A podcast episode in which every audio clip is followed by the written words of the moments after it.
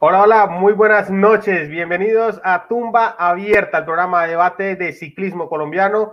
Espero que, bueno, hayan pasado un buen fin de semana de mucho ciclismo, de mucha actividad, porque llegaron las clásicas y ya estamos aquí listos y preparados para hablar un poco de todo lo que fue esta larga semana. Al final hubo la presentación del Giro de Italia y no hablamos de eso después de esa presentación, así que hoy también, entre otros temas, lo tendremos aquí. Le damos la bienvenida a Albert Rivera, primero Albert, que está en España. Buenas noches, buenos días, buenas madrugadas allá en España, Albert. Muy buenas, eh, Félix, y muy buenas a, todos los compañeros que ya estáis ahí conectados, ¿no? Para hoy disfrutar de, esperemos, un, día de sorpresas y de ciclismo que vamos a tener hoy aquí en, en tumba abierta. Eh, mucho debate sobre la mesa. No sé si hoy eh, voy, a, voy a seguir bien parado de esos debates, pero bueno, estaremos aquí para disfrutar del ciclismo. También está ahí detrás de, todo lo que ustedes ven en, esta transmisión en vivo, en la tumba abierta, Eddie, que ya está ahí más que preparado, llevaba, está ansioso también de llegar a hablar de clásicas y no solo de clásicas, sino de lo que vimos el sábado y el domingo. Eddie, buenas noches. Hola Félix a toda la audiencia, estamos aquí estrenando eh, software de emisión por consejo de la gente de Leñero, lo estamos probando, em, esperamos que todo salga bien. Lo fundamental es que nos cuenten dos cosas. La primera, que todas las voces estén al mismo volumen más o menos, no perfecto, pero que estén al mismo volumen. Si hay una voz que esté más baja que, la, que las demás, por favor nos avisan cuál es para irlo corrigiendo y que se escuche en buena manera las tres voces. Y lo segundo, que el video aparezca sincronizado con las voces. Eso también es fundamental porque antes normalmente no lo tenemos. Así que nos cuentan si esas dos cosas se están cumpliendo para seguir adelante con nuestro programa del día de hoy. Y por supuesto, saludar a los de costumbre, Félix, a los madrugadores. Sí, es decir, hoy vemos mucho más activos. También estaba desde temprano Jorjan, eh, Gersilda. También vemos aquí a Juan David que pregunta eh, si estoy mejor. Ya estoy mejor, no era COVID, pero estoy mejor. Aquí estoy. Eh, Juan David Barranco, Diego Celis, también está eh, Aldemar Mosquera, Sebastián Incapié, Julián Flores, Sebastián Incapié, Eddie nos dice que el audio está nivelado y sincronizado. Muy bien, muchas gracias. bien. Lo mismo Mauricio Ramírez. Eh, Alejandro eh, Carvajal dice que está todo excelente. También nos deja José Jesús Guerrero. El saludo desde Bogotá, así que están activos en el chat también. Supongo yo que tienen muchas ganas de ir a charlar eh, y hablar y a debatir hoy de, muchas cosas y muchos temas importantes e interesantes que tenemos hoy. ¿Cuáles son los temas que tenemos para hoy para ir antojando la gente, para que se vayan preparando, levanten esas armas, carguen esos dardos esos cartuchos, esas opiniones. Ustedes saben, aquí venimos a entretenernos. ustedes nos opinan en el chat, nosotros aquí los atendemos. Eso sí, ¿no? No van a esperar que opinen, estemos en desacuerdo y no defendamos nuestras posiciones. Eso es parte del programa. Así que nada, Félix, antojarnos. Aquí está, tenemos, eh, vamos a hablar de Narváez eh, y su participación realmente espectacular lo que tuvimos el sábado y el domingo con el corredor ecuatoriano. Hablaremos del Giro, eh, del Tour y de la Vuelta a España, de las tres grandes vueltas. Y también hablaremos de la renovación que se conoció hoy por eh, parte del equipo de del Team Emirates con Tadej Pogachar. Serán los temas que tocaremos hoy y al final, como siempre, estaremos esperando qué tema nos proponen ustedes para cerrar la noche. Así que vamos a tocar esos temas y, como siempre, eh, bueno, vamos a empezar con, con Narváez. No, no, un momentico. No, no, un momentico que aquí la gente está, la gente está a fuego, a tope. Bueno, sí, sí, sí. Están, la gente está a tumba abierta con la campaña para el micrófono. Así que ha llegado el momento más importante de la noche de hoy. Todos preparados para vivir un momento cumbre en la historia de ciclismo colombiano, el medio del pueblo porque aquí hacemos lo que el pueblo quiere cuando nos conviene. Y esta vez, por supuesto, ante tal movimiento de masas del programa anterior, eh, nada, vamos a complacer a nuestra audiencia. Por favor, modelo, modelando su nuevo Blue Yeti Nano. El, el micrófono está listo y preparado para usarse el día de hoy Por favor, instalemos porque necesitamos potenciar Vamos a ver. La garganta del Chicamocha. Albert, pasa que en la región donde vive Félix hay un gran eh, cañón, ¿es eso? Sí, cañón. Gran cañón, el cañón de, de Chicamocha. Y esta es la garganta más potente de la región. Así que nada, había que complacer. Viene tengo miedo. tengo miedo. Tengo miedo con esa voz que nos puede mostrar hoy Félix. Eh, puede, puede romper YouTube hoy, eh, Félix. Sí, sí, sí, sí. Él, se, escuchaba. Félix, por favor, enfocarse en la instalación del micrófono mientras nosotros hacemos aquí un análisis en vivo de la instalación del micrófono. Muchas gracias a Jason Navarrete que nos deja el super sticker de la emoción, de la emoción por escuchar en una calidad premium a nuestra, nuestro conductor en la tumba abierta y nuestro narrador habitual en el análisis en vivo, que mañana, dicho sea de paso, tendremos trofeo Lai Gueglia, Lai Gueglia, la carrera 1.1 eh, clásica donde estará Egan Bernal y Nairo Quintana y ustedes podrán escuchar esta voz emotiva a tope mañana con el final de, la carrera 8 y media por Ciclismo Colombiano Live para que nos busquen. Qué bonito el micro, ¿eh? Qué bonito el micro, es muy bonito. Muy bien, ahí viene la instalación, viene el momento. Ojo, ojo. Nos sentamos. Lo estamos buscando, aquí vamos a ver, ahora sí a narrar las carreras de Nairo, dice Juan Alberto Castilblanco. Sebastián Incapí dice que la rompemos con toda, no, no, nosotros hacemos lo que es el mandato del pueblo, nada más. Eh, Félix está feliz, dice Nicolás Tenjo, claro. Eh, hace todo el sentido, todo el sentido.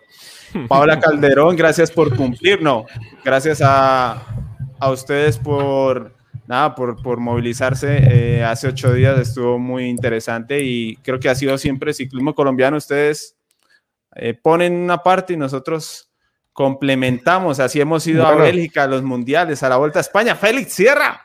Ya, ahí, ahí estamos, Eddie, ya, ahora sí. Estamos conectados, ¿no? Y no es que esté hablando más duro ni que esté gritando ni nada, ¿no? Pero ustedes dirán cómo se escucha porque no tengo mi propio retorno.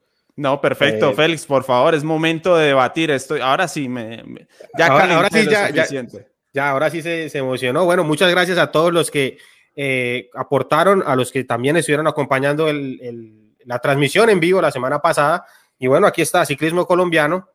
Eh, ha cumplido lo que ustedes querían. Como siempre, Eddie y Camilo y todo lo que hay detrás de ciclismo colombiano les cumple, ¿no? A, todas las personas que están ahí siempre conectadas. Y vamos a empezar hablando del corredor ecuatoriano Jonathan Narváez, el ciclista que fue protagonista este fin de semana, el sábado, fue protagonista el domingo nuevamente. Así que eh, la verdad es que ha hecho unas participaciones muy interesantes. Lo vimos en la Onlop, Eddie, moviéndose, eh, atacando, marchándose ahí adelante junto a uno de los hombres claves de la temporada. Lo hablábamos eh, extra micrófono. En Curne, el ataque fue en Curne.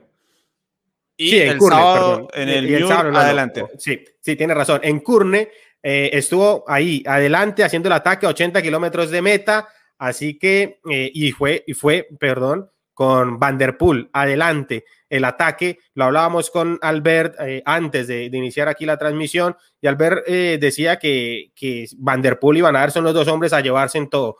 Y eso para que tengan un poco de contexto de lo que es atacar a 80 de meta con Van Der Poel, ¿no? Que es de lo más grande que se espera para las clásicas de aquí. Bueno, Albert dice 10 años y más o menos es lo que vamos a, a tener de ese poderío en las clásicas por parte de un hombre como Matthew Van Der Poel. Y ahí estuvo Jonathan Narváez, de mucho espectáculo. ¿Cómo lo vio Eddie?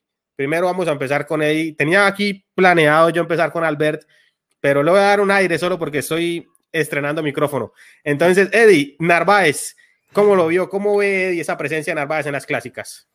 No, sensacional. La verdad que eh, es de los mejores momentos que recuerdo para el ciclismo de, este lado del mundo. Eh, fue muy impresionante, muy, muy impresionante. Y bueno, tratamos de llevarlo en contexto a nuestro canal de YouTube. Debo, debo admitir que no esperaba tanta gente en desacuerdo. Les pareció que estaba inflado el tema con Narváez, que no era algo histórico, que no era una hazaña. Yo no sé si aquí la gente también le parece que hacía falta ir a ganar esa carrera eh, irse 80 kilómetros con Van Der Poel y ganarle o algo similar para que esto fuera eh, magnificado como se vería. La verdad, para mí, en un ciclismo donde los sudamericanos no existen, porque es que allá no existimos, no, no es que tengamos una presencia baja, es que no existimos. Y esa es la otra mitad del ciclismo en, prestigio, eh, toda esta cuestión de las clásicas en la primavera. Pues bueno, yo creo que estar allá a ese nivel con el hombre, porque una cosa es haber atacado con cualquiera, cualquier otro de los buenos, pero irse con el hombre de moda, con el que seguramente muchos se lo piensan, ¿sí? Dirán, pues desde aquí a meta, a palos con Van de pronto hago el ridículo, ¿sí? De pronto, no sé, aguanto 10 kilómetros y me revienta en el llano solo con los relevos. Así que para mí fue de los momentos más importantes eh, que, hemos tenido en esta época dorada del ciclismo colombiano y ahora también del ecuatoriano. Albert, al final el resultado, tanto el sábado como el domingo, digamos, no fue el, el que se espera, por decirlo de alguna forma, todo Latinoamérica o todo Ecuador, ¿no? Y ese ver ese número uno, dos o tres en el final de la etapa, de cada carrera, perdón, de, de estas dos clásicas en Bélgica, terminó 29 en Curne y en Onlop 39. Aún así, bueno, antes de, pasar con Albert, eh, la verdad es que también para mí es un resultado impresionante y más que todo una eh, gran exhibición lo que vimos por parte de Narváez. ¿Cómo lo ve Albert ahí en España con un latinoamericano que, que empieza a figurar? Y digo empieza porque, como dice Eddie, no lo esperábamos ahí tan adelante. No, bueno, yo creo que sería mentir eh, si dijéramos que no es algo enorme lo que hizo Narváez, algo histórico también, yo creo que, bueno, hay que ponerlo al nivel de, histórico, de histórico en el sentido de, hacer algo que no espera eh, los aficionados, ¿no? Que sí, bueno, podemos decir, bueno, sí, ya el año pasado se le vio muy bien en Balonia, eh, es un corredor que tiene esas cualidades, eh, que ahora, si entramos un poquito más en detalle, podemos hablar de, él, ¿no? Y de, qué, y de qué podemos esperar de él en el futuro. Pero bueno, eh, atacar en una carrera en Bélgica, mm, da igual que sea de las primeras clásicas del año, atacar, irse con Van Der Poel, que es el ciclista que está llamado a ser, eh, junto con Van Aert y junto con Alaphilippe, pero sobre todo eh, junto con Van Aert, a ser el, duelo histórico, igual que lo fueron Bonen y Cancelara, bueno, pues estar ahí, poner su nombre al lado de, de Van Der Poel, y no solo al lado, sino con él, ¿no? Como dice Eddie, irse con él y atacar con él y estar atento a ese ataque de Vanderpool, porque es que, si os fijáis muy bien en la imagen, se ve como lo esperaba. Se ve que había visto que estaba, no sé, se, ve que se, gira dos o tres veces eh, con el hombro, ¿no? por el hombro para ver a Vanderpool y a mí me parece que tenía ganas de irse con él. y creo que, bueno, pues eso es una cosa histórica eh, que bueno, hay que ponerlo en, ese nivel ¿no? de, histórico. Por supuesto, por supuesto, no es una victoria, por supuesto, no es eh, que podamos esperar ya de que Narváez tenga que ser el primer latinoamericano en conseguir un monumento, pero oye, eh, las cosas como son. de momento hizo mucho más que la mayoría de favoritos que estaban ahí. No, no, es que estaba leyendo los comentarios y eso, que, que no es histórico porque no es victoria que no repitan el error de los senados, que la prensa los pintó como los mejores. Hombre, Gómez Sequera, si mañana Narváez no vuelve a ser el corredor que fue este fin de semana, no importa. Es que eso no importa. El hecho es lo que tuvimos este fin de semana. Y no se puede llegar a ganar porque cuando fue el primer colombiano en la historia, Giovanni Jiménez, en los 70, pues Giovanni Jiménez no fue y ganó una, una carrera. Y eso no quiso decir que Giovanni Jiménez no aparezca en la historia. Histórico fue llegar a correr una carrera ya en Europa. Luego histórico fue que Cochise estuviera en Europa corriendo el Giro de Italia y demás. Que fuera gregario. Cochise no era eh, líder de, un equipo allá en el Giro de Italia y eso no quiere decir que no fuera histórico. Nosotros, nosotros, eh, como región del mundo, no existimos en el pavé, no existimos. ¿Por qué? Aquí se trabaja la alta montaña y todo lo demás no se trabaja. Y sobre todo, si alguien dice aquí, joven, no, es que yo quiero ser un clasicómano de pavé, nadie va a decirle qué buena idea. Vamos a trabajar en eso, porque ni siquiera hay dónde. Sí, alguien me decía en los comentarios de YouTube, no, seguramente hay destapados en Ecuador donde se puede entrenar. con todo respeto de, las opiniones de las personas, no hay forma de prepararse, de construirse como ciclista para ese tipo de ciclismo aquí en esta región del mundo. Hay que ir allá y aprender ya hecho, ya de 20 años, cuando los corredores que son buenos allá, pues llevan desde que son muy jóvenes entrenando en el pavé, entrenando en carreteras de 2, 3 metros de ancho, eh, en, los, en los muros empedrados. Entonces, en todo ese contexto, para mí lo del fin de semana fue demasiado importante y sobre todo sorpresivo para mí, porque sí es cierto que Narváez estaba mejorando, pero eh, Narváez no le negó un solo relevo a Vanderpool, porque una cosa es irse con Vanderpool a rueda y darle un relevo cada 7 kilómetros, cada 8 kilómetros de trabajo de Vanderpool. Ese, ese dúo logró poner la carrera patas arriba porque Narváez le daba el mismo nivel a Vanderpool durante los 78, no, como 81 kilómetros, porque los cogieron faltando 1700 metros a meta. Y entre los dos tuvieron a raya a los demás que son muy fuertes también, que son los favoritos de, gran nivel. Entonces, para mí fue demasiado. No, y, perdona, Félix, digo que, que lo que hizo Narváez es, por supuesto, poniéndolo en el contexto de que estamos hablando de un, país, pero bueno, podríamos hablar de muchísimos más países, ¿no? Y, incluimos España en este caso también, eh, porque lo puedo tener yo un poquito más cerca, eh, que, es muy complicado meterte ahí donde están ya, como dice Eddie, ¿no? Gente que desde pequeño se cría en estas carreras, eh, y Narváez se puso ahí como, como un capo, como un capo, y esto me recuerda un poquito a lo que hizo Carapaz en, otro sentido totalmente distinto, ¿no? Pero Carapaz también actuó como capo en un Giro de Italia y además dos ciclistas que, bueno, pues salen un poquito, ¿no? De la misma, eh, del mismo descubridor y con esa misma pasión, ¿no? Por sacar adelante el ciclismo y creo que, que, bueno, Narváez actuó en ese sentido. Por supuesto, no ha ganado un Giro de Italia, no ha ganado una carrera, pero creo que Narváez ha conseguido muchísimo ya con, con ese ataque, con, esa, eh, con, con ese camino que está siguiendo para posiblemente pues estar ahí en algunas carreras para intentar luchar y, eso ya es un éxito muy grande para un país que no tiene eh, esa, eh, eh, esa, tradición ¿no? por estas carreras y mucho menos, bueno, en general por, con el, por el ciclismo, ¿no? pero mucho menos por esas carreras. Aquí hay bastantes comentarios, Eddie Albert, están muy activos en el chat, muchos de, hablan de que sí es histórico, de que lo que hemos tenido, lo que hemos visto de Narváez, otros no, por ahí vi que nos llamaban locos, no solo a nosotros tres, sino también a los demás del chat que están ahí, dijeron, estáis loco, porque utilizaron eh, el estáis loco. Ah. Eh, porque sí, es, público, es público que también está trasnochando.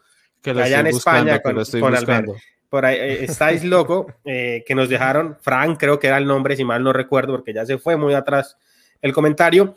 Y no, yo, yo lo que creo es que, y, lo han nombrado mucho, yo lo que creo es, que, claro, que vaya con, que vaya con Batty Vanderpool pues le da un aire diferente a lo que ha hecho Narváez. Yo creo que sí.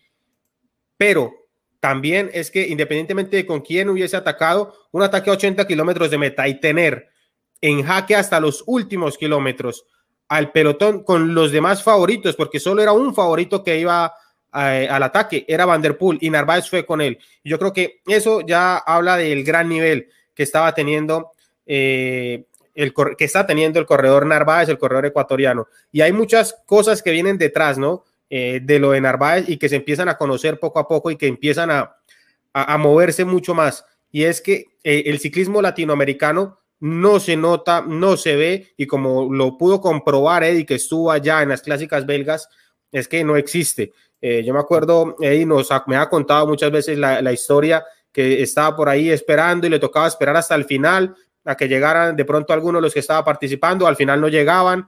Eh, creo que llegó mejor eh, esa vez que me contó eh, la corredora colombiana, creo que fue Peñuela.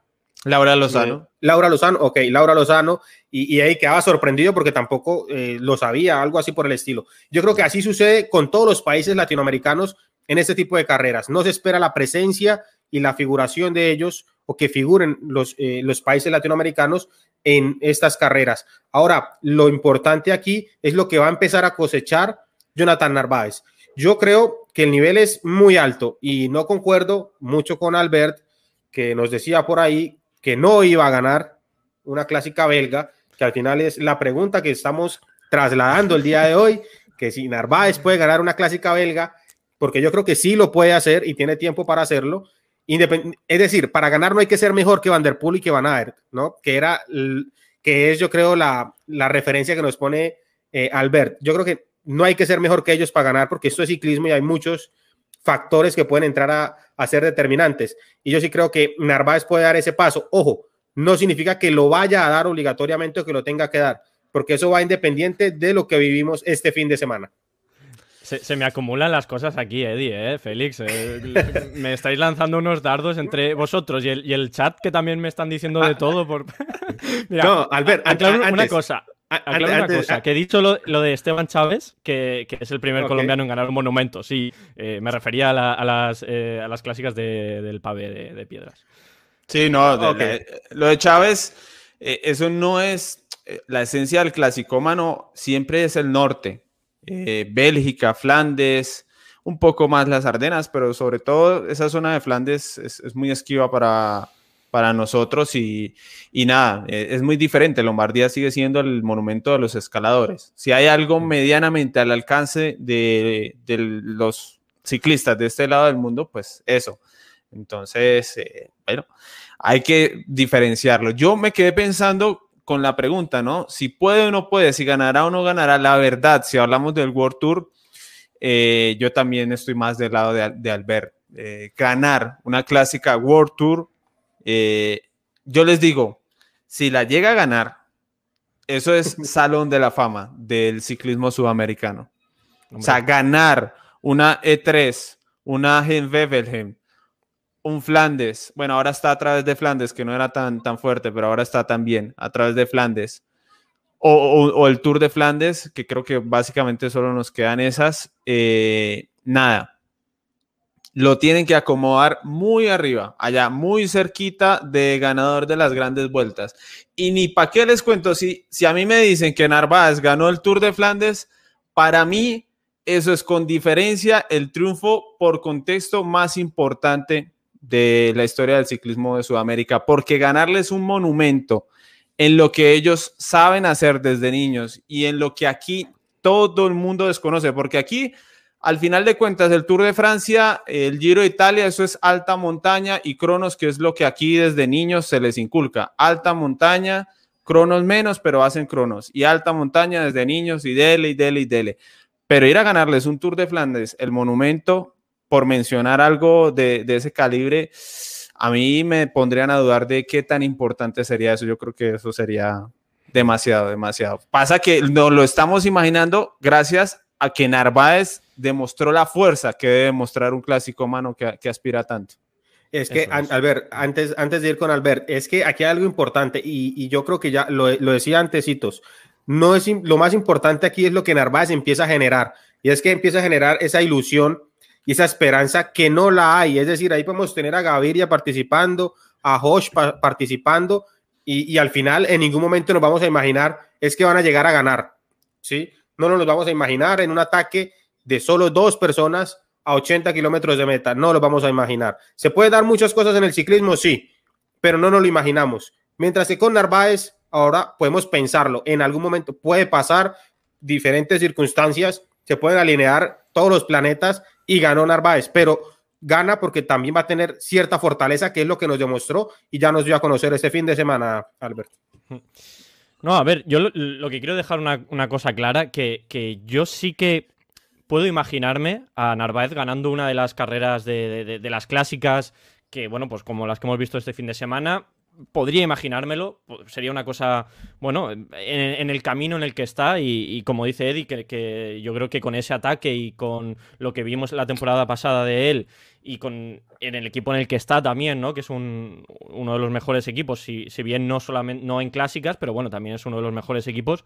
Eh, yo creo que sí, pero si hablamos de ganar un monumento, mejor dicho, de ganar el Tour de Flandes o de ganar País-Roubaix, País-Roubaix la dejamos al lado porque creo que no es eh, sus cualidades para esa carrera, pero bueno, el Tour de Flandes, ¿no? Que sería el, el, Tour de Francia de, las clásicas, ¿no? Eh, ahí yo sí que lo veo muy difícil. Lo veo muy difícil, pero no lo veo muy difícil porque no crea que Narváez es un corredor que pudiese ganarlo en algún momento, sino porque creo que hay un nivel tan grande ahora mismo con, con Van Der Poel, con Van Aert y con Alaphilippe, con esos tres corredores que la temporada pasada los vimos los tres en, en el momento cumbre de la temporada atacando y estando por delante y si no llegase por una moto haciendo el final de temporada más grande de, los últimos 10 años en el Tour de Flandes, eh, creo que a ese nivel no, es muy difícil meterse un corredor más y, y, claro, bueno, siempre puede pasar. Ha pasado en otras eh, temporadas que, bueno, ha aparecido algún ciclista bueno que se ha metido ahí y ha conseguido ganar a los Bonen y Cancelara, pero lo veo muy, muy complicado. Pero bueno, que, ahí, ahí está el ciclismo, ¿no? Que no es ABC, por supuesto. Nos, nos implantó la semilla. Eh, nos tiene aquí nos tiene aquí visionándonos con un corredor que habla parecido a nosotros, igual a los ecuatorianos, parecido a nosotros, de, de este lado del mundo. Pues eso, fantaseando un poco con carreras con las que no. Eh, aquí Fernando nos dice que el problema es que el Ineos ignora las carreras de un día. En realidad no es así, pasa que no ha tenido de pronto bloques tan fuertes porque no alcanza una nómina para tener un super bloque de clásicas y un super bloque en todas las grandes vueltas. Pero ellos sí han tenido corredores como Stanar, como Lou Rowe, el propio Bradley Wiggins que hacía la Rubé con, con la seriedad del caso. Ellos saben, ellos saben.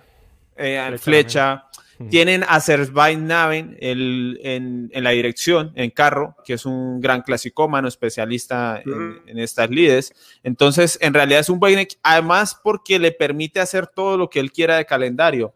Algo que, por ejemplo, en The Keuning siempre hay una competencia muy fuerte y no hay margen para estar mal porque de una vez quedan fuera de las mejores carreras. En el Ineos él seguramente va a elegir ahora en más porque esto se reactiva al final del, del mes de marzo llega la temporada fuerte de, Flandes con las carreras que les mencionaba hasta terminar en el Tour de Flandes y en París-Roubaix. Así que, bueno, eh, es esperanzador, la verdad. Eh, eh, Eddie, es que cuando, lo que has dicho, cuando hemos, hemos podido pensar en algún momento de estar haciendo un programa en España, por ejemplo, a la una y media, pero en, en Colombia a las siete y media, hablando de que si Narváez, un ecuatoriano, puede ganar un gran monumento de, las clásicas del pavé. Eso mm. es impensable hace eh, apenas unos meses, ¿no? Y, lo estamos haciendo porque un ciclista ha hecho un ataque, pero no solamente un ataque, sino una actitud que creo que es fundamental para poder soñar con ese, con ese tipo de, victorias. Y, y, bueno, pues hoy alguno dice, oye, es que estáis diciendo porque ha habido un ataque, ¿no? Porque creo que esa actitud y esas cualidades que tiene, que eso ya lo sabíamos, lo habíamos visto la temporada pasada, pero con esa actitud creo que se puede pensar en eso, en, implantar esa semillita que, oye, igual algún día florece. Es eso. Aquí, Félix, perdón, que quiero atender el, último, el último que la verdad la gente está participando mucho y, eso nos, nos, alegra porque, bueno, nos da pie para comentar un poco. Eh, nos hablaban de Sergio Guita. ¿Qué pasa? Mm, Sergio Guita es un buen prospecto, pero como ustedes notaron, por ejemplo, en el Tour de los Emiratos Árabes Unidos, todavía tiene esos vicios de escalador, ¿no? Es un poco escalador todavía. Cuando hablamos de un clásico mano puro, es un corredor como Narváez que en la alta montaña no va, que no es su terreno, porque es un corredor que tiene que andar muy fuerte en el plano. Eh, eso es lo más difícil de conseguir para los corredores de este lado de, de esta región del mundo andar tan fuerte en el plano es muy difícil y eso es lo que demostró Narváez este fin de semana. No solo en los periodos de intensidad cortos de los repechos en Bélgica, que son 400 metros, 800 metros, por ahí anda la cosa siempre, esa chispa, eso, esos 800, 900, 1300 vatios quizás, dependiendo del movimiento, para ir con los que atacan y después dar relevos en el plano con esa fuerza, nosotros en Colombia nunca hemos tenido un corredor así. Gaviria y Josh son velocistas que corren eso, a rematar con su velocidad, pero siempre resistiendo, nunca con la fuerza para ir al ataque en este terreno como Narváez. Así que es toda una novedad, Félix. Miguel Ángel eh, Ávila está trasnochando desde Madrid. Muchísimas gracias. Está igual que Albert ahí acompañándolo en este largo eh, proceso, ¿no? De, estar haciendo, hablando, ¿no? De ciclismo hasta ahora. Eh, la verdad es que Colombia eh, difícilmente por ahora encuentra un corredor con estas condiciones y que lo demuestre de tal forma, ¿no? Porque, bueno, ahí han nombrado a Higuita, han nombrado incluso a Henao, creo que en algún momento, también lo de Carlos Betancourt, pero al final eran ciclistas colombianos que iban orientados a otro tipo de clásicas, ¿no? Que son las Ardenas y no las clásicas belgas donde está la Doquín presente. Las clásicas de las Ardenas sí tienen los muros, son corredores explosivos. Ahí sí hablamos de Guita, hablamos de Betancourt, que fue segundo y tercero en, en 2013 o 14 si mal no recuerdo. Y adicional, pues también está Sergio Luis Henao, que en algún momento fue uno de los, de los mejores. Acá preguntan también, Eddie, que cómo me siento estrenando, estoy nervioso. Ustedes piensan que no, pero sí, aquí uno se siente intimidado, ¿no? La cámara, eh, ahora lo pone a uno en pantalla completa y bueno, va uno ahí eh, tratando ¿no? de sentirse menos intimidado. Aquí cambió la cámara y sí, se siente uno diferente, se, ve uno ahí, le toca cerrar los ojos. No, la verdad es que lo, de Narváez ha sido muy interesante. Eh, este fin de semana nos ha ilusionado a todos y, la verdad, eh, estar ilusionados y tener ese sueño, a mí me parece que es muy positivo, porque detrás de Narváez van a venir muchos más corredores y se empieza a sembrar, que es lo mismo que está haciendo, por ejemplo, eh, Álvaro Hosch, que está sembrando, perdón, que va a las clásicas, trata de hacerlas, trata de moverse, trata de mostrarse y de adaptarse a las clásicas eh, belgas, a la Doquín, y está haciendo también ese proceso. Creo que hoy hizo ataque, ¿no? Eddie, eh, respondió a algún ataque. Sí, también de Van ¿no? Sí, sí. Eh, parece que eso lo dejó fulminado. Eh, no, no le escribí para preguntarle, que a veces puedo comunicarme con, con Josh y sería bueno saberlo, eh, porque desapareció de la cabeza de carrera, pero fue bueno. yo la verdad, y para cerrar, porque creo que ya hemos dicho suficiente, al menos por ahora sobre Narváez, debo decir que eso que acaba de decir Félix, de que detrás de él pueden venir más, eh, se lo he leído a varias personas, yo estoy completamente en desacuerdo. Yo les recomendaría aprovechar y disfrutar de Narváez a los que les gustan las clásicas, porque yo más bien creo que esto es un milagro, una obra del universo, una cosa muy especial que difícilmente, difícilmente se vuelva a repetir porque aquí no, no se trabaja, eh, aquí se sigue viviendo como vivimos el ciclismo en Colombia y en Ecuador, de alta montaña, de alta montaña y de alta montaña. Entonces, yo les diría más bien que eh, lo disfruten porque no creo que vengan detrás de él más corredores de ese nivel ni parecidos. Hay que empezar, ¿no? A disfrutar. Eddie, tenemos y vamos avanzando en la temática para el día de hoy. Les tenemos lanzamiento hoy en, esta tumba abierta. Tenemos lanzamiento eh, de ciclismo colombiano para que todos se vayan animando, también sigan apoyando eh, este periodismo que hace ciclismo colombiano, Eddie. Así que, bueno, nueva camiseta, Eddie, de ciclismo colombiano. Camiseta oficial Ciclismo Colombiano, ya agotamos la primera edición del año pasado, así que les traemos en exclusiva para ustedes los dos diseños que mañana en todas las redes sociales, incluyendo la parte de YouTube donde les aparecen las suscripciones, eh, donde aparecen los videos de los canales donde ustedes están suscritos. Ahí también aparecerá la votación para que, eh, bueno, primero les mostraremos ahí de nuevo las dos camisetas y luego la votación. O también lo encuentran en Facebook, en Instagram y en Twitter para que nos dejen su opinión. Ustedes son los que van a elegir básicamente cuál de estas dos. A ver si me doy mañas. Si se puede, si se puede. Sí, se puede. Muy bien. Eh, a ver. Muy bien. Ahí, Esta es la opción 1. Esta va a ser la opción 1 de nuestra camiseta. Comprando la camiseta, además de camiseta, tendremos hoodie o saco con capucha, como lo quieran llamar, dependiendo de donde estén, no sé cómo, cómo, lo llamen, buzo, eh, como quieran. También tendremos esa prenda y muy probablemente gorras para quienes también gusten de una gorra. Y la opción 2. Esta es la opción 2. Em, las tendremos mañana en votaciones. Por supuesto, es una prenda de la misma calidad de la que tuvimos el año pasado, de Pavé, que es nuestra ropa oficial. Los envíos internacionales funcionan perfecto, son muy rápidos, eh, muy puntuales y nada, es una forma de seguir eh, también vinculándose a la comunidad de ciclismo colombiano. Eddie, hablando de camisetas, por ahí he leído varios comentarios que quieren esta, esta no sé si la pueden conseguir en pave.com.co, esta que yo tengo puesta. ¿Sí? Todas, ustedes van a pave, a ver, pave.com.co. Sí, ahí sí, ahí, ahí pueden ustedes, todavía no lo estamos ahí en pantalla, Eddie, no lo tenemos todavía. El, no, estaba dejando el enlace ah, en, los comentarios. Y bueno, básicamente mm, pueden utilizar el código CC, ¿sí? Eh, cuando hagan la compra, acomodan el código CC, esas dos letras, y ahí tienen un descuento en cualquier prenda que quieran de la tienda de Pavé. Son todas las que utilizamos, menos Albert, pero ya muy pronto le va a llegar la nueva camiseta de ciclismo colombiano. Albert, ¿cuál le gustó de las dos ¿eh? opciones? Sí, Albert.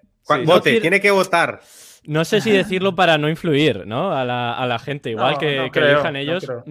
Me gustan las dos, ¿eh? Tengo que decirlo. Quizás ah. la, la, segunda, la segunda me, no sé, me, la compraría más. Pero no lo sé, es que las dos me gustan. las dos me parecen bonitas. La segunda, ¿no? Con, las palabras Colombia, esas montañas. Creo que es muy identitaria, ¿no? La otra tiene pues ese toque un poquito más moderno, pero bueno, me, gustan las dos, me gustan las dos.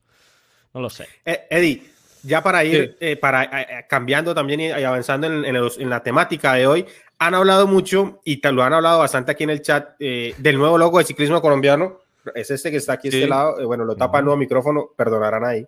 Pero bueno, pero ahí está el nuevo logo de ciclismo colombiano. Ya está en todas las redes sociales. Si ustedes encuentran el nuevo logo, eh, les ha gustado bastante. Por ahí visto buenos comentarios. La verdad es que es muy interesante. Y ahí están las dos C con las que pueden ir a pave.com.co y obtener ahí eh, las camisetas de ciclismo colombiano, las que utiliza Eddie, las que utilizo yo, las que va a utilizar Albert, las que siempre se están utilizando. Eh, sí, Lina está ahí conectada también, ya, ya, ya está activa eh, con nosotros y vamos a empezar a hablar de otro tema interesante. La semana pasada habíamos dicho eh, que si se llegaba a una cierta cantidad de likes tendríamos nuevo directo hablando del Giro de Italia y la presentación que se hizo sobre el Giro de Italia, pero solo si, bueno, se, se llegó a la meta, pero íbamos a hablar del Giro, íbamos a hacer el directo solo si teníamos algo que le gustara o nos gustara muchísimo y nos llamara la atención de forma positiva sobre el Giro de Italia. Así que como no voy directo, ustedes ya se imaginan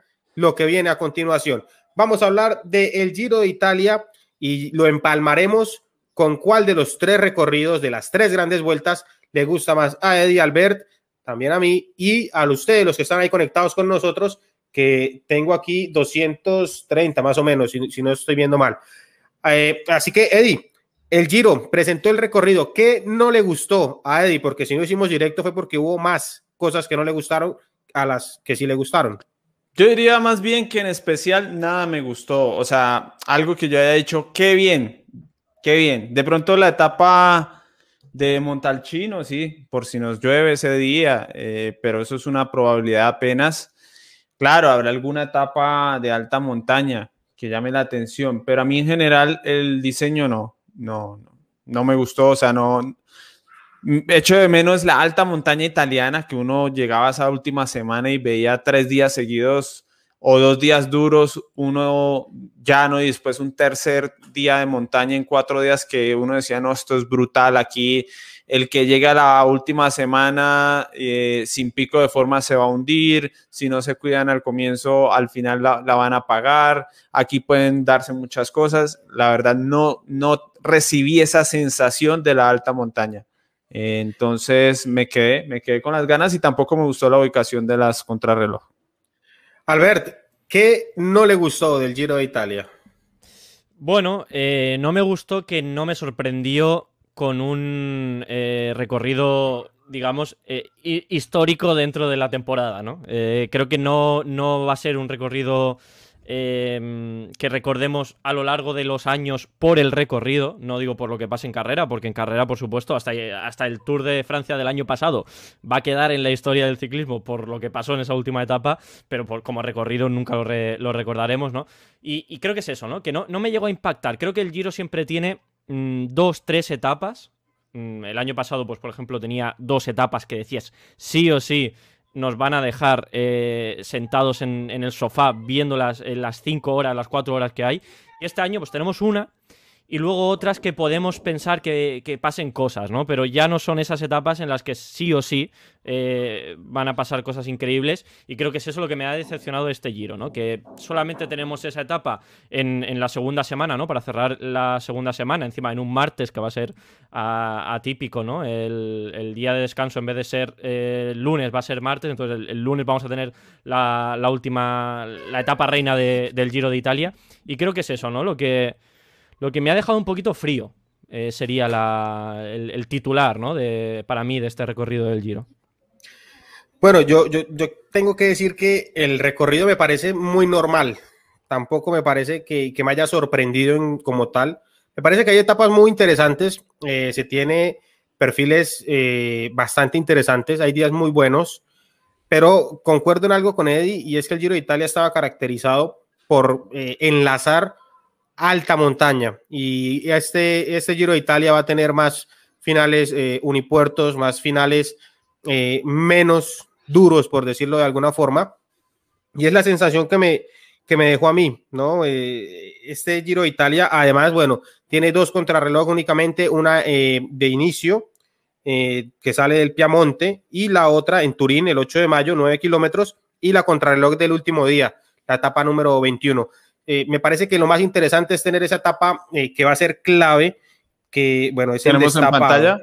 Ah, la de Montalcino, ya la buscamos. Sí, Aquí tenemos en pantalla la, la gran etapa de, de alta montaña, que es la que llamó la atención, hmm. hasta ahí, ¿no? Porque son colar, son colar encima mandan una vertiente menos dura, mucho menos dura. Sí, no, Zoncolán, Zoncolán no es, no es eh, la, la, etapa de, ciclismo antiguo ¿no? que podamos tener, es una subida más eh, de, lo que podemos tener parecido al Angliru y demás, y como dices, ni siquiera es esa vertiente más dura que, que tiene. A mí me gustó mucho, hablaba de la de este rato, que es la etapa 11, Eddie, eh, que me parece a mí va a ser interesante. Me gusta mucho porque esta etapa tiene algo muy positivo para mí y, que, y es que eh, puede ser muy variable, puede generar muchas cosas alrededor de, de la clasificación general, porque el esterrato pues, pues va a generar situaciones que ya hemos visto antes, ¿no? Eh, no me acuerdo, porque la verdad no recuerdo la fecha, en qué año, eh, hubo también este rato, teníamos a los ciclistas, uno de, los, uno de los hombres importantes de la general, teniendo un pinchazo importante en un momento determinante de, la etapa. Y todo esto va también a ser determinante y va a generar mucho espectáculo, pero no más de ahí. El resto, eh, tampoco me gustó lo que sucedió con el Soncolán, es final en alto. Eh, el Soncolán me gusta más cuando se enlaza mucho más duro y genera la posibilidad de ataques de, desde lejos. Y aquí nos estamos jugando Eddie Albert en un ciclismo mm, mucho más de, esos últimos 5, 4 kilómetros, que es lo que creo yo propuso este Giro de Italia. Eso es, eso es. Yo aquí estaba muy pendiente de, los comentarios, como de costumbre. Eh, decía Diego Zavala que este es el mejor recorrido de las tres grandes. No, para mí el mejor recorrido es el del Tour de Francia. Uy, bueno, pues ahí va la, pregunta que teníamos. Eh, Albert, su mejor, ¿cuál es para usted el mejor recorrido de las tres grandes? No sienta presión por el público español, porque a diferencia de Albert, pues aquí no tenemos una grande, entonces podemos irnos por cualquiera. Sí, no, no, por supuesto el, Tour de Colombia 2022 es el, mejor. no, no, yo creo que la mejor grande del año para mí, la, el, recorrido, el que creo que, puede dejar una etapa histórica es la del, la del Giro de Italia de, este año. Para mí el Tour de Francia es un recorrido muy eh, tirado a lo moderno, de buscar esos finales en alto, que llegue todo muy igualado, que se la jueguen en, las contrarrelojes eh, Pogachar y, Roglic y algún ciclista que pueda aparecer. Y creo que no, no, me llama, no me llama mucho la atención el recorrido del Tour de Francia. Las etapas que tiene míticas de montaña creo que son de pocos kilómetros y, mal puestas en, en, el recorrido. Y luego la Vuelta a España, bueno, yo creo que ha dado un paso adelante esta temporada, lo hablábamos hace unas semanas aquí en la tumba abierta. Pero, pero el Giro de Italia es que tiene esa etapa que esa etapa no la tiene ninguno de los recorridos de las otras grandes. Y eso para mí puede marcar la diferencia, solamente esa etapa. Incluso achacándole que no haya más de ese, estilo, pero creo que esa etapa de por, sí solo sostiene que el, Giro de Italia pueda hacernos eh, levantarnos encima de la silla.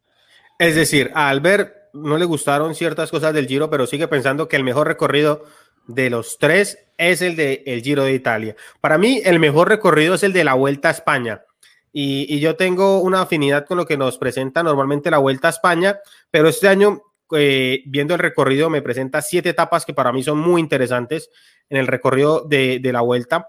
Y me parece a mí que nos va a dar momentos más emocionantes eh, de las tres. Eh, va a ser la Vuelta a, España, sin dejar de lado que para mí el tour es el, de menos. Es decir, ahí sí, eh, así me hagan devolver el micrófono. El Tour de Francia no, no me gusta ese recorrido del Tour de Francia, pero el del Giro sí, porque la etapa 16 eh, va a ser una etapa que me parece a mí brutal. o sea, ¿por qué es el mejor? No, no, no, no, no, mejor, Eddie? ¿por qué es el mejor el Tour? Explícate. ¿Por qué es el mejor el Tour? no, pero yo me voy a explicar. Pero yo quiero, o sea, que una etapa hace un recorrido de tres semanas. Por una etapa ya queda, ya queda bien. Ah, muy bien. Sí, sí. Muy bien. O sea, es que es así, Eddie. Porque si tenemos un, un recorrido eh, como el del Tour de Francia, que sabemos que el 90% de las etapas sabemos lo que va a pasar, eh, yo creo que eso no, deja espacio a, ese ciclismo épico, ese ciclismo de ataque que queremos ver. Y la única etapa de todo lo que hay en las grandes vueltas que nos puede dejar ese día en el que lleguen de uno en uno con distancias de 30 segundos entre cada ciclista, creo que es el Giro de Italia con esa etapa. Y, es una lástima que solo tengamos una. Para mí, para mí, las etapas épicas las hacen las necesidades, antes que nada.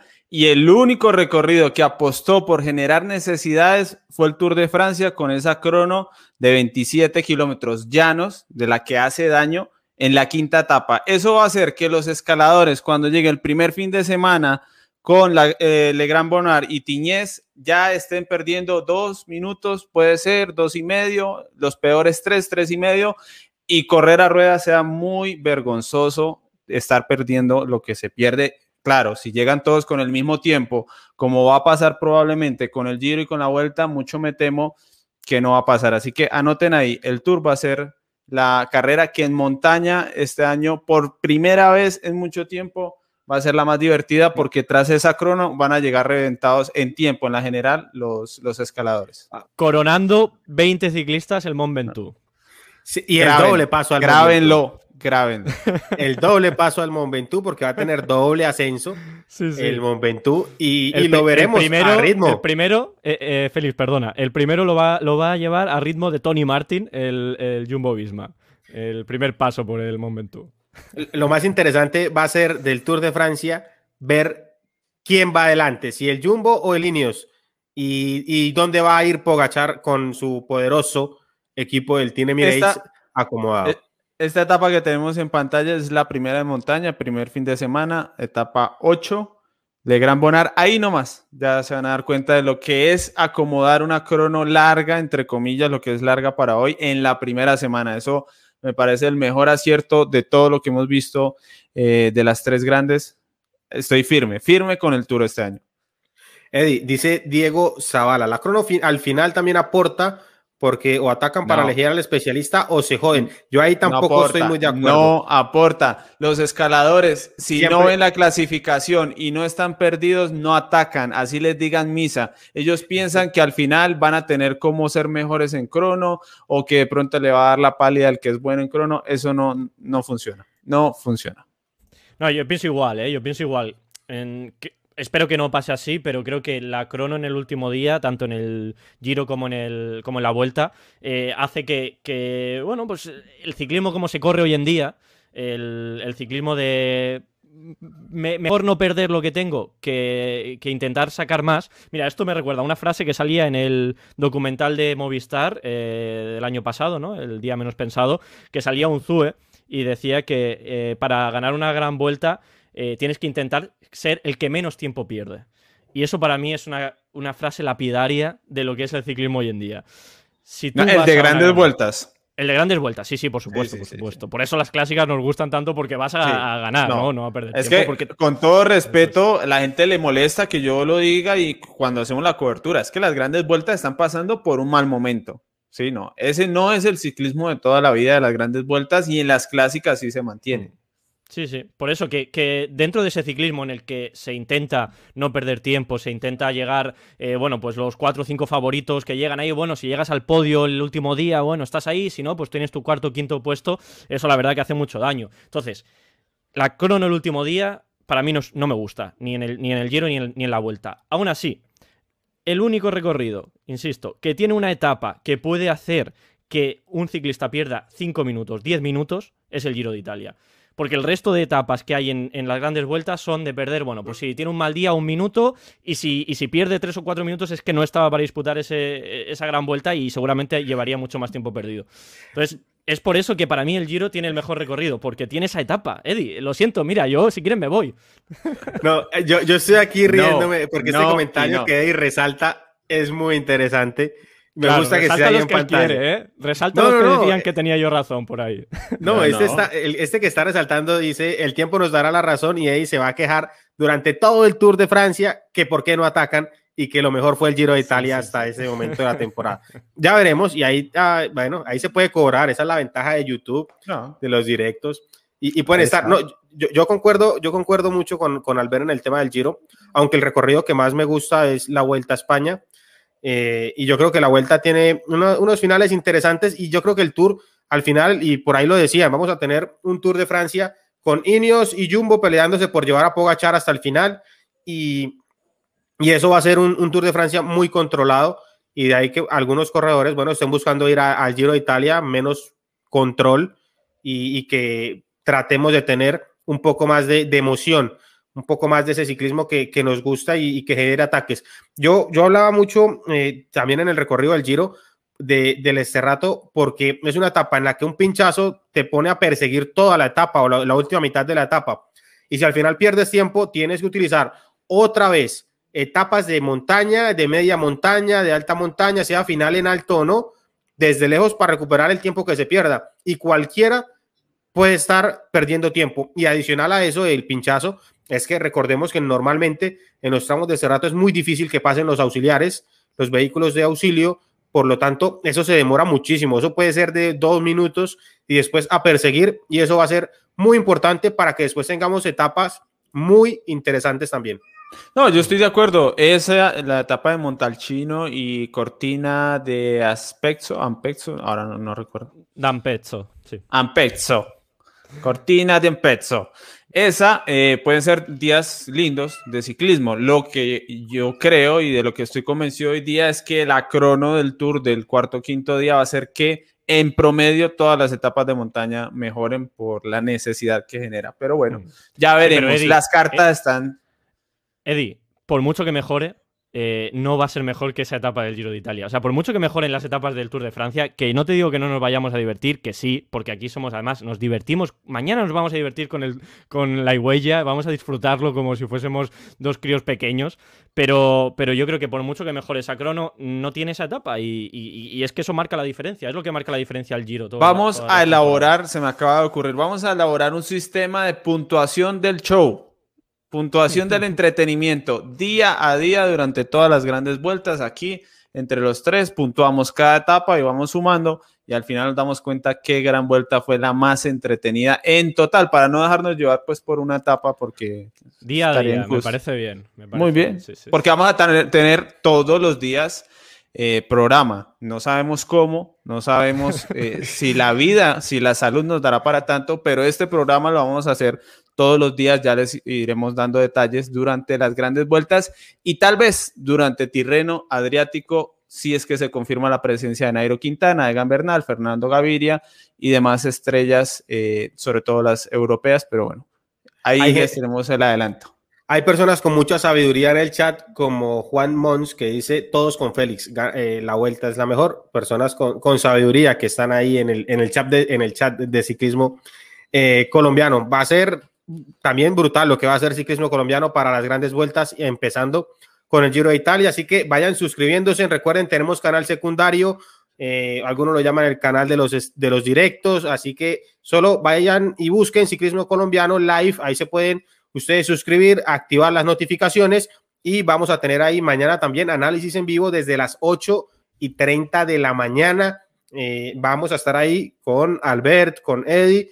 Eh, comentando, acompañando eh, lo que es esta clásica interesante que vamos a tener el día de mañana con buena participación eh, colombiana. Ya, ya vamos, Eddie, 54 minutos. Yo creo que, que han sido muy interesantes y la gente ha estado muy activo, yo, muy activa, perdón, todas las personas. Hoy es de esos días en que no he podido leer todos los comentarios del chat. Se han pasado rápidos. Eso es muy importante. Con el tiempo, todo hay que decirlo, sobre todo cuando vengan las carreras importantes y tengamos esos debates fuertes, pues siempre estará la, posibilidad de comprar un super chat eh, para que lo mostremos en pantalla y para que atendamos el comentario porque seguramente serán demasiados, así que vayan contemplando esa posibilidad que también, claro, es una de las formas de rentabilizar nuestro trabajo aquí día tras día. Eh, por el momento, semana tras semana, pero después día tras día. Vamos a avanzar o les queda algo por decir de las tres grandes. Eddie, algo para cerrar. No, yo ya les dije cuál era la verdad. Yo soy dueño de la verdad. El tour será la mejor del año, eh, solo por esa crono que acomodaron ahí. Entonces, ahí estamos. hablando de, la, de que Eddie tiene la verdad, en algún momento tuvo un canal que se llamaba Ciclismo según Eddie. Ustedes ya de ahí saquen todo. Así, así se. Yo, solo decir eh, que mm, pasaremos, eh, subiremos y subiréis a. Lina subirá ¿no? a, a Twitter y demás la foto de Eddie llorando eh, puntuando las etapas del Tour de Francia, llorando, dándole cuatro, dándole tres y llorando porque sabe que no tiene razón. Eso es lo que, lo que veremos dentro de poco por aquí. Así es, bueno, muchísimas gracias también a todos, se han conectado, no se ha terminado, ¿no? Es que yo suelo despedirme a las 8, pero no. Eh, vamos a, continuar, hemos hablado mucho de Pogachar, eh, ahí digamos, acercando mucho el tema y también en el chat, porque se ha hablado mucho hoy de Pogachar, aparte de que estamos tocando el tema del Giro, Tour y Vuelta, y se ha hablado de Pogachar sprintando contra Roglic y en eso se va a definir el Tour de Francia. Pues adicional a eso, hoy Pogachar fue noticia, Eddie renovó con el UAE Team Emirates hasta el cercano año de 2026. Así que vamos a tener Pogachar en el Team Emirates, o por lo menos con lo que es la estructura, durante prácticamente toda su carrera deportiva. ¿Le aporta o no le aporta a Tadej Pogachar, un equipo como el Team Emirates, pensando obviamente en las grandes vueltas para el campeón del Tour de Francia? Uy, pues, eh, ¿qué estaremos haciendo para el 2026, no? Difícil, difícil saber eh, tanto tiempo adelante. Aquí dicen que la próxima campaña va a ser para comprarme unas pastillas de humildad. Dice Juan, yo creo que primero nos mandan a los tres al tour. Más fácil. Sí, sí, sí, sí, sí, está, más, está más fácil. Puede ser un, algo más lograble, la verdad. Yo, yo eh, eh, quisiera saber en qué momento el Emirates es un gran equipo. ¿O qué ha demostrado el Emirates como para que Pogachar diga, bueno, pues aquí me quedo? Claro, él conoce y están en un entorno y se sentirá muy bien, pero sobre la carretera, una cosa es ganar un tour rematando y dando el hachazo inesperado el último día. Pero yo al Emirates como equipo sobre la carretera no lo he visto nada especial. De hecho, no tengo presente ningún día donde hayan mostrado músculo, donde hayan mostrado lo que se tiene para uno pensar que es el equipo ideal para un corredor que apunta a ser el dominador de las grandes vueltas en el futuro.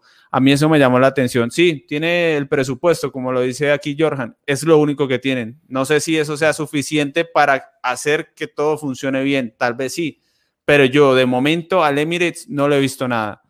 Nada en cuanto a el nivel del Jumbo, al nivel de Linios, a veces Movistar ha tenido mucha fuerza, pero yo al Emirates no le he visto esa fuerza en ningún momento.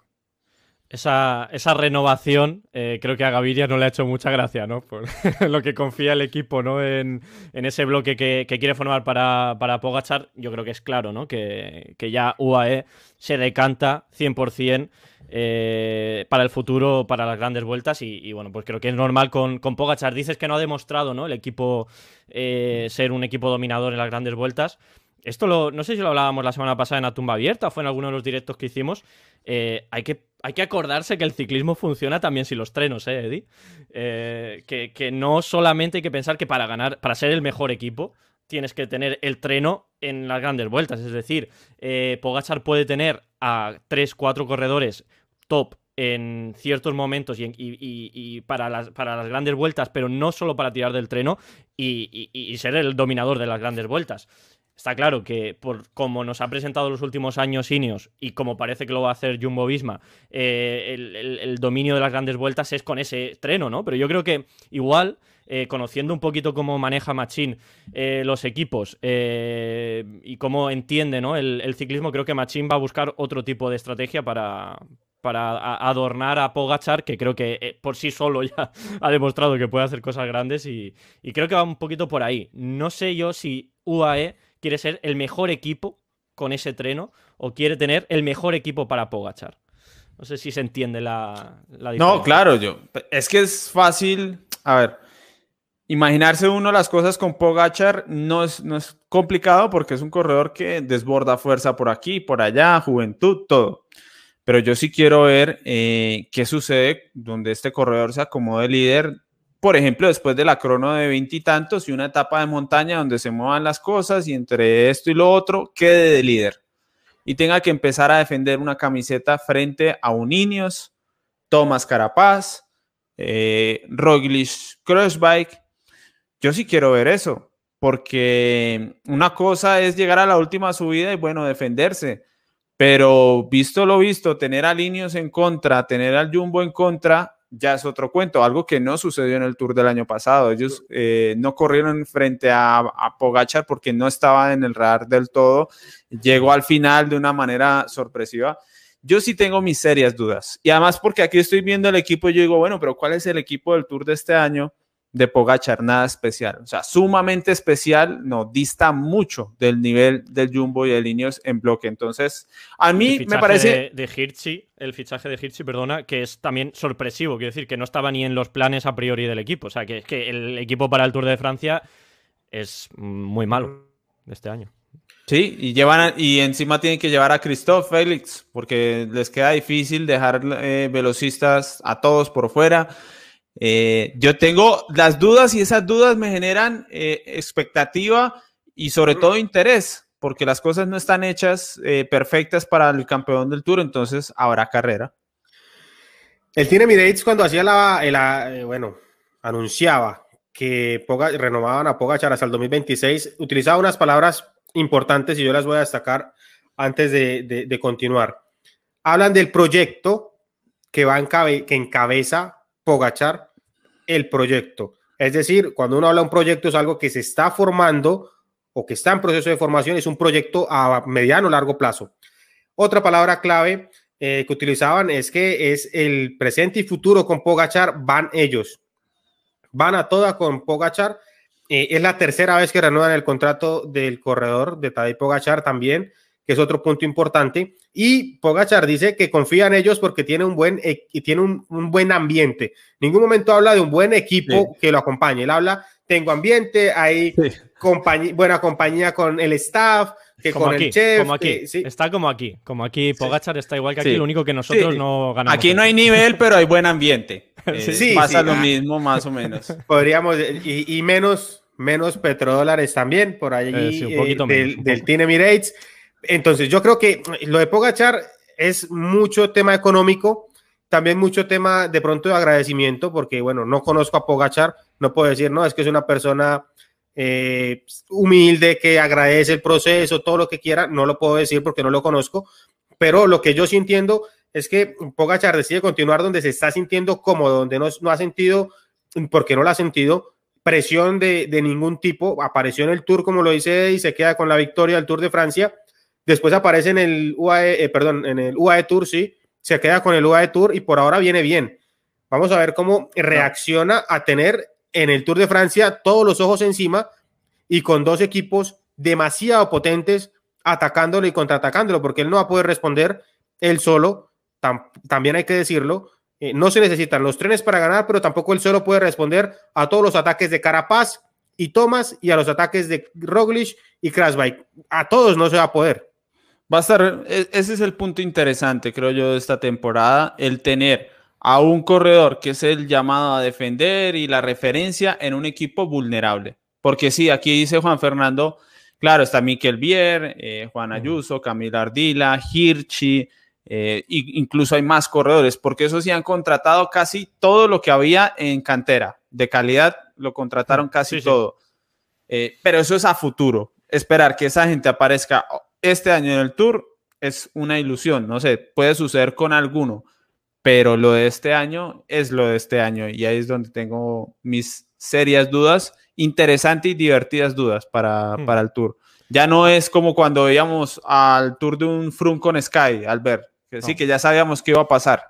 Sí, sí, no, no, no, está, está claro y además también eh, con una cosa que no hemos visto realmente todavía bien en, su pura esencia, esa lucha Jumbo-Ineos, ¿no? Eh, ese, ese, verdadero choque de trenes en el Tour de Francia con los dos líderes a un nivel parecido, eso no lo hemos visto todavía y creo que eso también va a dar mucho, mucho juego ¿no? en, el ciclismo en los próximos años y, metiendo ahí a gente loca como Pogachar, Renko que puedan aparecer, bueno, puede ser una locura, ¿no? Pero a mí, una de las cosas que me sorprende también de este fichaje o renovación de, Pogachar es que, y lo hablábamos antes de, empezar aquí en el directo, es el, tiempo ¿no? que, tiene y, es que creo que, eh, no sé si Félix si vas a sacar el tema ahora, pero es histórico eh, que un equipo en el ciclismo, en este mm. ciclismo, que vive el día a día, eh, y más en esta época que estamos viviendo, fichen a un corredor hasta 2026. O sea, es que tiene más años, decía yo antes, que tiene más, años que el propio equipo. O sea, la renovación tiene más años que la historia del equipo. Yo sí me moriría por ver ese contrato. ¿Cuánto le pagan el año y qué cláusulas debe tener? O sea, digamos, 4 millones de euros. ¿Y qué pasa si Pogachar pasa dos años sin rendir? ¿Le pagan los otros tres años a 4 millones de euros? Eso debe estar muy detallado en ese contrato. Yo, creo que el contrato va, va, específico hacia arriba. Es decir, 4 millones de euros al año. Si no gana o no figura, pues se mantiene. Y si gana el Tour, súmele un millón por año. Si el siguiente año vuelve y es protagonista en el Tour, o en la gran vuelta que se marque como objetivo, vuelve otro millón hacia, otro millón hacia arriba y así hasta el 2026, aquí que podría terminar siendo, porque muchos aquí lo ven como eh, el máximo favorito no para el Tour de Francia en el chat y dicen que no, que él no es un aparecido, o por ahí leí otro comentario que no fue que se encontró con el Tour de Francia, que no fue el último día, como dice Eddie, también leí por ahí el comentario que apareció eh, Pogachar sino que eh, es un corredor que, ah. viene bien ahí siempre y que ha estado adelante y que se esperaba, creo yo, pues supongo yo que dicen eso, eh, eh, que estuviese ganando el Tour de Francia y pues ahora supongo yo que sí lo ven ganando de aquí al, al, 2026 otros cinco Tours de Francia, lo cual ya lo volvería de los mejores de la historia. Aquí me dice José Luis Carmona que yo estoy equivocado, que el equipo lo reforzaron para el 2021. Miren, de hecho, la gente dice, el Emirates tiene mucha plata. Plata tiene, pero no tienen la plata de líneas. Y ustedes lo notan en los gregarios, no en el líder. Seguramente a Pogachar le, acomodaron mucha plata y Gaviria todavía debe ganar bastante bien eh, y, todo lo demás. Pero donde está la plata invertida fuerte de líneas y en parte puede ser del Jumbo también es en el bloque, en los gregarios. Ahí es donde se hace la diferencia en el presupuesto, porque si ustedes ven el Emirates, los gregarios son gregarios normales, normales, por más que se hayan reforzado. Entonces, van a Linios y Kwiatkowski y Richie Por, y ahí es donde está la plata del presupuesto, y ahí es donde aparecen los equipos que de verdad son los que más tienen presupuesto, y es donde yo tengo mis dudas, porque claro, se reforzaron, eh, sí, ya lo dijimos, tienen corredores jóvenes de calidad, pero no están ni de cerca todavía. Es que yo creo que el primer gregario hmm. de, de o del Jumbo deja por fuera al resto, a, todos los gregarios de Pogachar, eh, dejando de lado a Hirschi, que podría ser el último. Lo que pasa es que Hirschi tiene muchos problemas porque lo programan y lo programan y no debuta todavía. Entonces, bueno. Pero eh, cuáles, no sabemos, ¿no? Secreto de Estado. No, no, se sabe nada de, de Hirschi, ¿no? Solo que cada vez que lo inscriben, vuelven y lo borran, ¿no? Antes de iniciar la, la carrera, la etapa que se vaya eh, a disputar. A mí sí me parece que es que va a ser muy complicado, sobre todo como dice Eddie, si se les va el cálculo y termina siendo líder en, una primera semana y van a sufrir mucho y, lo van a tener que padecer porque cuando vean esa vulnerabilidad de equipo es donde de pronto Eddie se ilusiona y dice, vamos a tener un gran Tour de Francia de mucho ataque cuando se, nos demos cuenta o los equipos se den cuenta que no tienen con qué aguantar y con qué resistir, porque veremos a un Richard Carapaz que puede ser muy valiente haciendo alguna jugada eh, interesante y esto le va a poner presión a, Pogachar, que fue lo que no tuvo en el 2020. Y es que eso es muy importante siempre. la presión eh, es algo que va, que aunque no es, es decir, no se tiene en cuenta cuando uno evalúa el rendimiento, sí, sí es algo que afecta muchísimo el desarrollo de, un profesional y, eso es muy importante. Hmm. hay mucho que hablar del tour, ¿no? Ya, ya tendremos tiempo y son muchos temas muy interesantes de todo lo que cambia, porque por ejemplo Linios también no puede pasar otro año como el 2020 en el Tour. Obviamente no. tiene mucha presión, mucha carga y harán muchas cosas de medidas desesperadas si las cosas empiezan a salir mal, como creemos que les pueden salir con, los corredores que tienen ahora para, para el Tour. Así que ya veremos. Ya quiero ver a Richie por controlando otra vez eh, el pelotón del Tour de Francia con los colores, bueno, de Linios, Sky y, recordar aquellos, aquellas épocas en las que, bueno, solo veía el, tour yo eh, para comentarlo en, Twitter y no más. Así que sí, va a ser muy interesante lo que va a poder aportar eh, Richie Port. Decía que qué pena que no tengamos un buen recorrido en el Tour de Francia para ver todo lo que dice Eddie.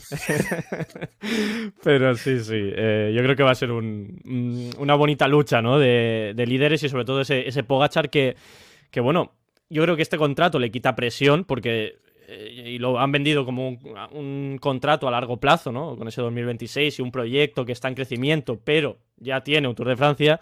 Entonces, bueno, le va a quitar un poquito de presión, pero no le va a quitar la presión de que va a ser el líder y que tiene que, reeditar ese, ese Tour de Francia. Así que veremos, ojalá eh, cambien el recorrido y tengamos diversión.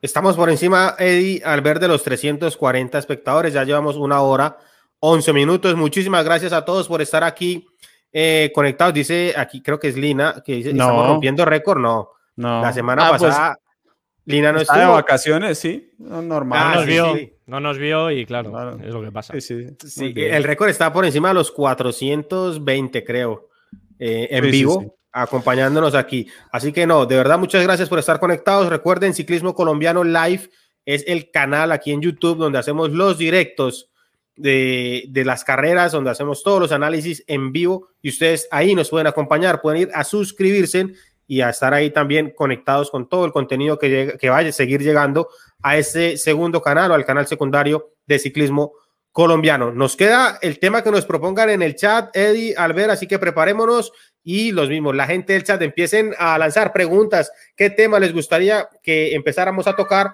para ir cerrando este, este día de martes para ir cerrando, a ver qué, qué hay.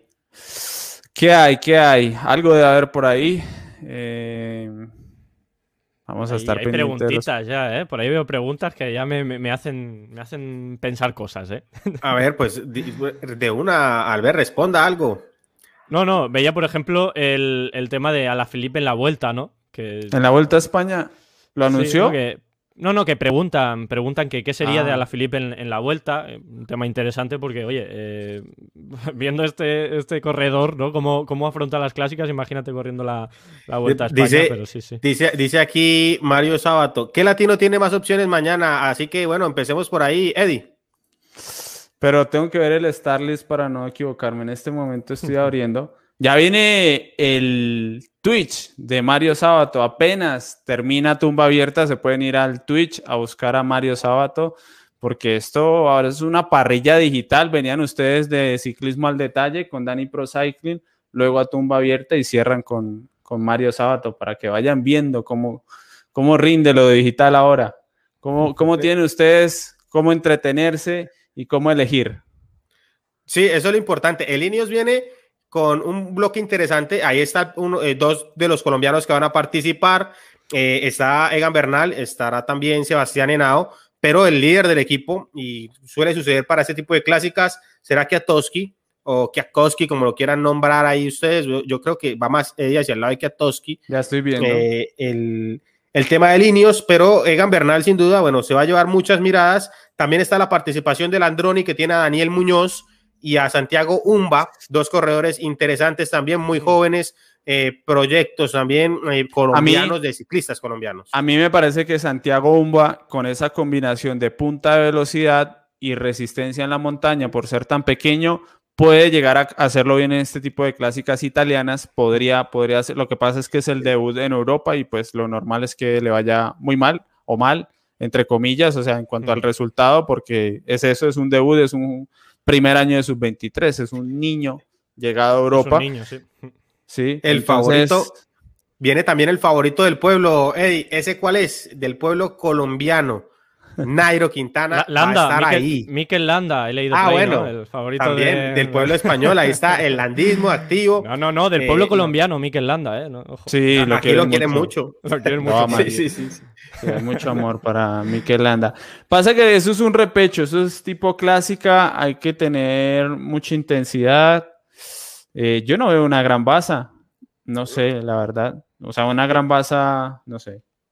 Preguntaban por ahí, me preguntaban específicamente a mí qué me pensaba yo para eh, las opciones de Nairo Quintana mañana, ¿no? En la, en la eh, eso es por culpa de vosotros, que hacéis como que yo estoy en contra de Nairo Quintana y, para nada, por supuesto. Yo ya he dicho mil veces que para mí es uno de, los ciclistas importantísimos del ciclismo colombiano eh, en su historia, pero eh, bueno, cogiendo un poquito el, relevo, eh, lo vimos al principio de temporada, lo hemos visto, lo poquito que estuvimos comentando aquí, que oye, incluso se animó ¿no? en atacar en alguno de los repechos en, la Provence y en, el Tour du Bar, eh, perdón, y, bueno, oye, igual mañana se anima, son carreras en las que se pueden romper, hacer un grupito de 20, 15 corredores, y bueno, pues si estar ahí, ya lo vimos en, la Vuelta a España, en Cumbres del Sol, con ese ataque, ganando en solitario, ¿por qué no? Una cosita parecida puede estar por ahí también Nairo Quintana. Oye, que no va a ser todo mal lo que diga yo de Quintana. No, yo creo que eh, Bernal y Quintana pueden aparecer en los grupos de cabeza, lo que no sé si les dé para definir la carrera, porque estas carreras hay que definirlas con punta de velocidad o con un ataque ya al final, porque la subida no es tan dura. Entonces, aquí se la juegan también con Abner González, ¿no? De Movistar, que va a estar participando. Eh, también es otro corredor interesante. De Puerto Rico. Sí, sí, de Puerto Rico. ¿Cuándo eh, vendrá? Me suena, ¿cuándo vendrá eso? ¿Qué nos cuentan en el chat de Abner González, no? Es el nombre del puertorriqueño. Sí, Abner González. Bueno, al final, Eddie, tendrá que jugársela. ¿Tiene algún latino entonces para acomodar un poco ahí lo que nos preguntaba Mario? Eh, ¿Puede algún latino entonces ganar, sí o no? No, no, no, ganar no. No pueden ganar. Llegar adelante sí está Nairo, yo, yo creo que no, Umba, uy, no, no. Umba ah, hay que tenerle, o sea, si llega adelante, sensación de, inicio de temporada. Es un niño, un niño, tiene 18 años, este año cumple 19, si no estoy mal.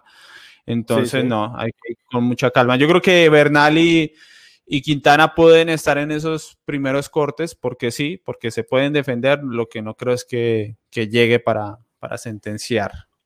Albert, ¿algún latino puede quedarse mañana con victoria o no?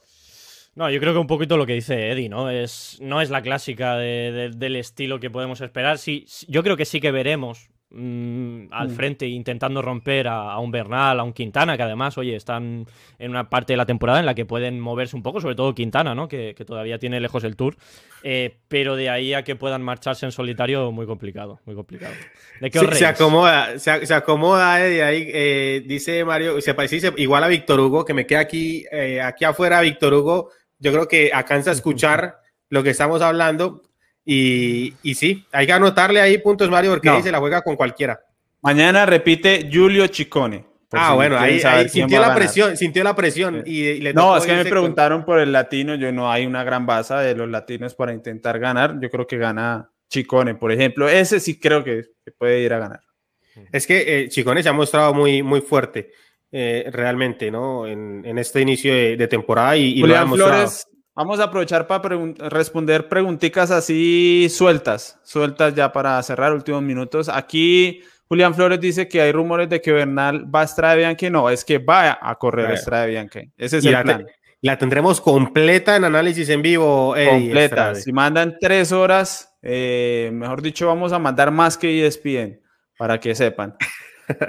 para, que vayan animándose también a acompañarnos eh, en Estrada Bianchi. A ver, ¿qué más preguntas salen aquí? Eh, promesa colombiana disputando las clásicas como Narváez. ¿Hay hoy, sí o no, en Bélgica? No. Nada. Otro tipo de clásicas, sí, como las clásicas. Daniel Arroyave dijo que quería, Daniel Arroyave dice que quiere hacerlas, va a ir a París-Nice y me imagino que después lo llevarán a hacer alguna. Fernando Gaviria va a estar en las clásicas eh, belgas, las grandes tendremos esos dos nombres tal vez. Hosh no creo que llegue al equipo A para esas clásicas y Narváez seguramente estará ahí. Entonces, eso es lo que tenemos por, por ahora y que venga de atrás, no, nada. A ver, vamos a, aquí mientras vamos cerrando, Bayoli, dicen aquí, Diego Zavala, repite mm. mañana. Mañana tendremos eh, análisis en vivo, 8 y 30 de la mañana, ustedes se pueden conectar, canal secundario, ciclismo colombiano live. Ahí ustedes se pueden conectar con nosotros. Vamos a estar, Albert también se va a unir eh, a este análisis en vivo. Ahí está el enlace. Entran, activan el recordatorio y al celular les llega la notificación para que nos, bueno, se queden. ¿Cuándo vamos a invitar a Mario Sábato? Cuando el tema esté bueno, eh, invitamos a Mario. Ya, ya lo tenemos eh, preavisado. Cuando el tema esté muy bueno, invitamos a Mario Sábato y en general, cuando tengamos temas muy buenos, vamos a traer una cuarta opinión. Mm, preguntaban, eh, Félix por, por Juan Ayuso. me pedían la, opinión del corredor. Otro niño.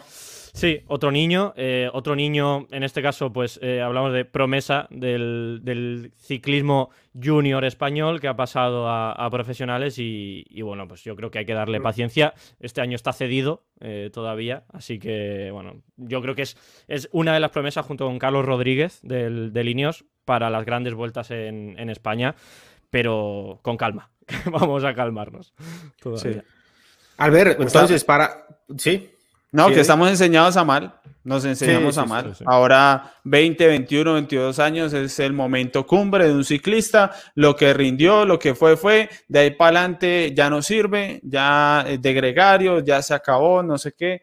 Nos estamos enseñados a mal. Esto de un momento a otro pasamos de 30 a 23 años, así. Y ya. Eh, y, todo el mundo anda en esa onda. Y a veces a uno hasta le pasa eso. Entonces, ah. nada Aquí habla mucho de Villavicencio. ¿Ella, extraña ahí estar cerca de Villavicencio? No, no, respuesta hace mucho calor, hace mucho calor para mi gusto. respuesta clara, eso es de una, directo. Albert, favorito para mañana para ir cerrando, ¿tiene alguno que haya así pensado rápidamente? Me ha gustado el nombre que, han comentado, no sé, ahora no mm. recuerdo quién lo ha dicho, de Andrea Bajoli, que lo vimos el, fin de semana en las carreras francesas, un ataque a 5 kilómetros, una carrera que se empezó a romper bastante lejos, estuvo delante, que puede pasar un poquito mañana, ¿no? Una carrera que se rompa a 20, 30 kilómetros de meta y a 5 kilómetros metió un hachazo y, y se llevó la victoria, nadie pudo cogerle, así que para mí, por lo que hemos visto, puede ser un buen corredor para mañana. Que a todos, que es el mío, así para que lo apunten por si quieren tenerlo a anotado, el que quiera ir ahí, creo que algunos normalmente nos lo comenta ahí en Twitter, así que no, muchísimas gracias a todos los que nos han acompañado, hoy ha sido un programa nutrido, bueno, estrenamos aquí micrófono para que ustedes Lo, vean. Adicional a eso, presentamos las dos camisetas que se van a salir mañana en todas las redes sociales, incluido por la camiseta. de YouTube. Ahí ustedes van a poder votar. Cuál camiseta quieren que sea eh, la colección 2021 de ciclismo colombiano con pavé.com.co. Ahí pueden entrar a mirar la camiseta que tiene Eddie, está ahí en pavé. Esta que yo tengo puesta también está en pavé y ahí las pueden encontrar. Así que ya pronto Albert va a decir la misma, la misma frase y también se va a mostrar y todo. Así que bueno, de verdad, muchísimas gracias por acompañarnos, por estar conectados eh, con nosotros el día de hoy. Eh, muchísima gente, ¿no? Eh, que nos ha acompañado y que ha interactuado bastante. Así que de verdad, les agradecemos muchísimo. Recuerden suscribirse y activar las notificaciones de Ciclismo Colombiano y Ciclismo Colombiano Live. Hasta luego, gracias. Hasta luego, muchas gracias.